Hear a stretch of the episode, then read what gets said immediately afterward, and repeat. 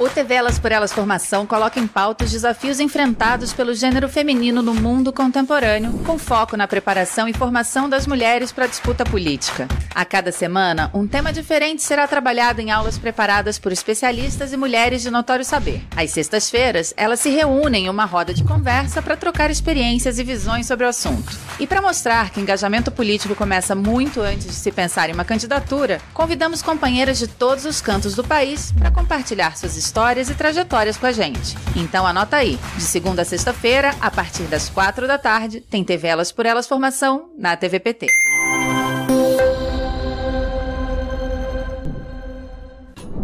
O educador Paulo Freire dizia que a educação é um ato de amor e, por isso, um ato de coragem. E é essa coragem de ensinar que move as convidadas do programa Elas por Elas desta semana. Na aula de hoje, a deputada estadual e professora aposentada Tereza Leitão vai falar sobre os desafios das trabalhadoras em educação. Olá, companheiras, todos que nos acompanham. Eu sou Tereza Leitão, falo daqui do estado de Pernambuco, sou deputada estadual, estou no curso do meu quinto mandato. Sou professora de ofício e de formação, Hoje estou aposentada e foi a minha, a minha vida na sala de aula que me colocou na política. Primeiro na política sindical, onde eu fui presidente do Sindicato dos Trabalhadores em Educação de Pernambuco, depois fui membro da direção nacional da CNTE, a Confederação Nacional dos Trabalhadores em Educação, me elegi deputada e no PT eu hoje sou líder do PT na Assembleia Legislativa, sou membro da direção nacional e sou coordenadora nacional da CAED, que é o nosso setorial de educação. Eu sou uma fã desse projeto Elas por Elas. É o que me foi pedido para um bate-papo, né? Uma aula é, foi a questão dos desafios em relação à nossa profissão que é majoritariamente formada por mulheres. Nós somos 83% entre as professoras. E somos um pouco menos do que isto entre as trabalhadoras em educação, englobando os outros segmentos que fazem parte desta enorme categoria chamada trabalhadores em educação.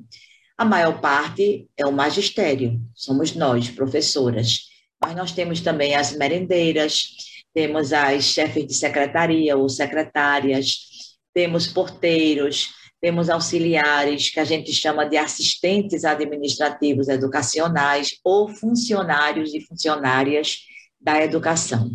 É uma categoria tão feminina, né? E ainda com tantas dificuldades de afirmação desse local que é nosso. Primeiro, porque a educação como diz Paulo Freire, é um importante vetor da transformação social.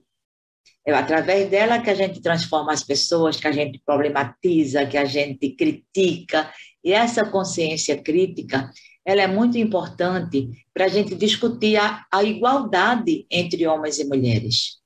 Mesmo a nossa categoria sendo majoritariamente feminina, os postos de comando ainda são majoritariamente masculinos. Secretários de educação, reitores, diretores de escola. Nossa presença é muito forte na base, né? na sala de aula, na merenda, na secretaria, mas a gente reivindica estar presente nesse espaço com toda a nossa força, porque somos a maioria da categoria e porque isso também traz à tona um grau de dificuldade que nós, mulheres professoras, é, exercemos ou sofremos nos nossos locais de trabalho e lutamos para superar. Eu vou citar alguns desses aspectos né, da nossa luta. Primeiro, a licença maternidade. Nos concursos públicos, não há essa discriminação, nem salarial e nem, e nem para ingresso. Na rede privada, ainda há quem não queira mulher trabalhadora por conta da licença maternidade. O próprio atual desgoverno, né, dez presidentes já disse isso. Mulher tem que ganhar menos, porque ela tira licença, licença maternidade. Essa licença já foi de dois meses, depois passou para três, hoje é de seis. Países mais avançados consideram a licença maternidade um espaço importantíssimo para o exercício da maternagem, mas também de divisão das tarefas com os pais. Pais também hoje têm licença paternidade, menor do que a nossa, né? Mas ter essa licença maternidade nos coloca em um lugar de direito. Nós não estamos abandonando nossa sala de aula. Nós estamos nos licenciando temporariamente para cuidar da cria, né, nos primeiros meses, sobretudo para aquelas mulheres que optam por amamentar. O aleitamento hoje é tido como um direito da mulher e da criança, porque ele traz também muitos benefícios para a saúde e para os vínculos afetivos que se criam a partir daí. Então, é uma luta nossa, a licença maternidade. Mas nós também, mulheres, professoras e trabalhadoras em educação, encontramos a dupla jornada de trabalho, a tripla jornada, às vezes, como um fator na nossa realidade. Por quê? Os salários de professoras são muito baixos ainda, mesmo com o advento do piso salarial profissional. Então, as professoras, elas têm dois vínculos. Nós podemos ter dois vínculos públicos, inclusive. Somos uma das poucas categorias que pode ter dois vínculos públicos. E para complementação de renda, muitas vezes a gente é professora da rede estadual e da rede municipal, ou de duas redes municipais, ou de uma rede pública e de uma rede privada. Isso traz o acúmulo de jornada profissional que se junta à realidade de vida de várias mulheres, que é a jornada doméstica de trabalho, dos filhos, da casa, das tarefas cotidianas. E para nós, professoras, essa jornada não se esgota na escola. Nós temos e devemos ter uma parcela da carga horária destinada para o que a gente chama atividades pedagógicas, que é a preparação de aulas, a correção de provas, uma pesquisa, uma troca de experiências com outros colegas no ambiente escolar. Mas isso às vezes não ocorre. Então, aquela cena antiga de levar trabalho para corrigir em casa, ela ainda é realidade. Uma pesquisa, um aperfeiçoamento, um curso de aprofundamento ainda é feito em casa. Então, as mulheres educadoras, trabalhadoras em educação, ainda precisam avançar muito. A nossa luta não para. Para que a escola seja um ambiente saudável, para que a escola seja um ambiente de respeito aos direitos, para que a escola seja um ambiente de afirmação e de construção da igualdade entre homens e mulheres. Então, a tarefa de uma professora que quer ser uma educadora, quanto a maioria de nós se afirma dessa natureza, com essa perspectiva, é uma tarefa muito importante para nós mulheres. É uma tarefa que pode elevar a nossa luta a uma, a uma condição de estruturar a sociedade. A luta por direito de nós mulheres, que o feminismo traz e que esse projeto Elas por Elas revela de uma forma tão pedagógica, né? De uma forma tão estratégica, precisa passar, inegavelmente, pela transformação da sociedade. Então, uma mulher professora que tem na sua formação também essa característica né, de lutar por seus direitos de mulher e de colocar a educação em movimento para que a gente tenha direitos assegurados, é uma mulher que precisa de, de respeito também no seu ambiente de trabalho. A gente não pode conviver em um ambiente de trabalho tóxico, em um ambiente de trabalho de violência que ainda existe, em um ambiente de trabalho de machismo. Então, como os homens são os comandantes, né, teoricamente, né, são os ministros da educação, são os secretários da educação, são os diretores da educação, a gente tem que começar a contestar isso também. Esse é um espaço que nós queremos. os conselhos de educação também são, não são paritários, né? não, não, não segue essa regra que a gente já pratica no PT. Então, a, a tarefa de uma mulher professora, de uma mulher educadora, ela ainda sofre tudo o que as outras mulheres sofrem em seus ambientes de trabalho. Nós temos um diferencial que eu espero que a gente exercite melhore, aperfeiçoe e de forma organizada, de forma estratégica, lute por ele, que é usar a escola, fazer da escola não um aparelho reprodutor, não um aparelho que mantém esse status quo de uma sociedade machista, de uma sociedade homofóbica, de uma sociedade racista, não. Que tudo isso nos atinge duplamente quando somos mulheres mas que a escola também, através dessa ação, considerando e conhecendo a rotina de uma professora, considerando e conhecendo a rotina de vida de uma educadora, a escola possa ser esse local de transformações. A pandemia do coronavírus nos mostrou isso de uma maneira muito relevante e muito cruel, porque nós ficamos em casa dando aulas remotas foi importante. Por mais, às vezes, até espontâneo que isso tenha sido, foi importante porque nós mantivemos o vínculo com os nossos estudantes. Para muitos estudantes da escola pública, a escola é o único equipamento cultural.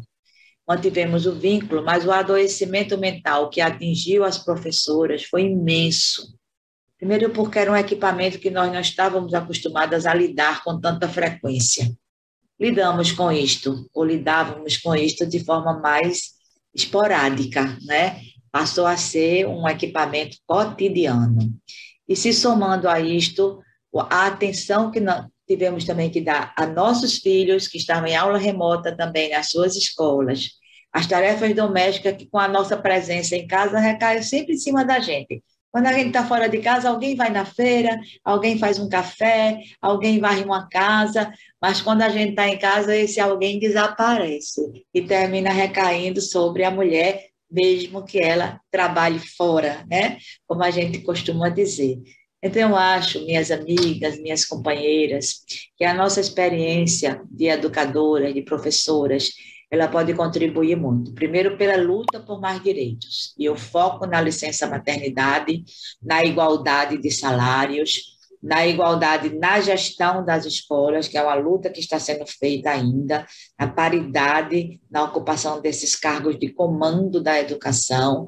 Ela pode ser uma experiência muito importante para esse projeto Elas por Elas. Olhando para nós, que somos uma categoria majoritariamente feminina, e nós olhando para vocês, nós professoras, nós educadoras, porque nós também somos mulheres, né? Nós também lidamos com a vida de trabalhadoras que chegam da escola de noite, cansadas depois de uma jornada de trabalho e querem uma professora que as acolha.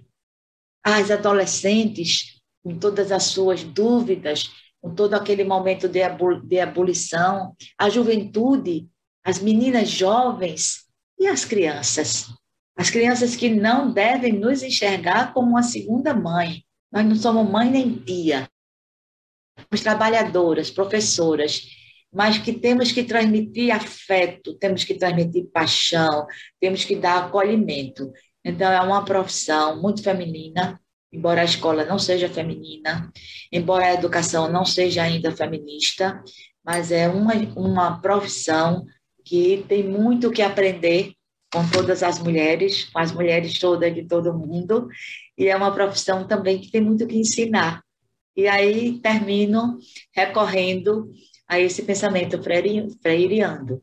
freiriano. Nós, mulheres de educação, precisamos muito aprender com as dores, com as delícias, com as experiências de todas as outras mulheres, mas também temos muito o que ensinar.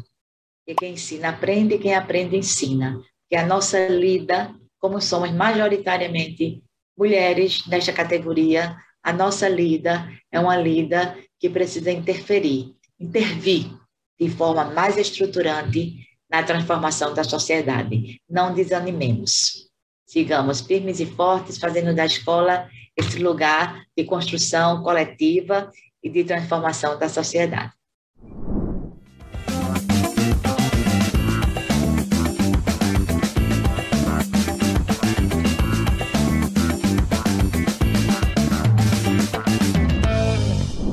Olá, meu nome é Rita Quadros, é, sou filiada ao Partido dos Trabalhadores desde a minha adolescência.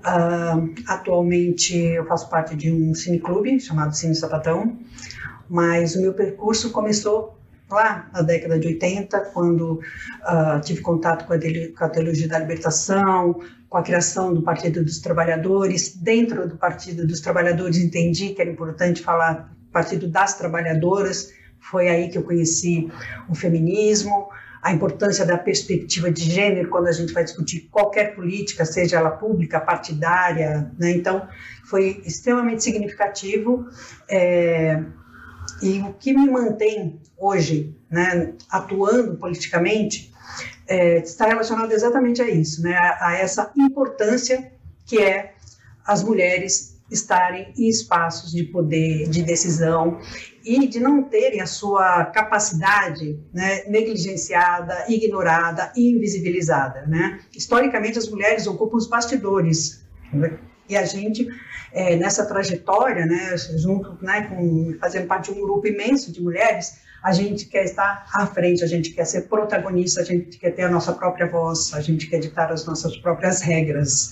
E aí, o Partido dos Trabalhadores ainda é, até hoje, o partido que é de massas, né, um partido que é, organiza os movimentos sociais, tem um papel importante na organização dos movimentos sociais, e para nós, mulheres, que somos protagonistas da grande e imensa maioria dos movimentos, né, você não pode discutir moradia, saúde, educação, sem falar, sem falar com as mulheres. E aí, além de falar com as mulheres, nós queremos que nós, mulheres, possamos falar sobre as questões. Não, não queremos ser ouvidas e que alguém transmita, né, um homem transmita o que a gente vai dizer. Então, estar hoje, continuar hoje na política, é, tem a ver com essa é, com esse caminho, com esse percurso, com essa luta cotidiana e diária. E eu acho que é muito importante que nós, mulheres, estejamos nesses espaços. Ainda mais nessa conjuntura que a gente vive hoje. Né? A gente tem vive um momento é, bastante danoso, danoso no sentido de ser mortal, né? Ele é mortal. E eu acho que é muito importante que as mulheres, nas suas mais diversas faixas etárias, né, nos seus mais diversos segmentos, que elas estejam presentes, ocupando os espaços, para que a gente possa, de fato, transformar. Não existe a possibilidade de a gente transformar a sociedade se não for com as mulheres, se não for com o feminismo. Então, bem. Essa foi a nossa primeira aula com o tema educação. Amanhã, Tereza Leitão falará sobre a educação não sexista. Não perca, anote em sua agenda e para rever esta e outras aulas, acesse a playlist TV Elas por Elas Formação no canal da TV PT no YouTube, em formato de podcast no Spotify.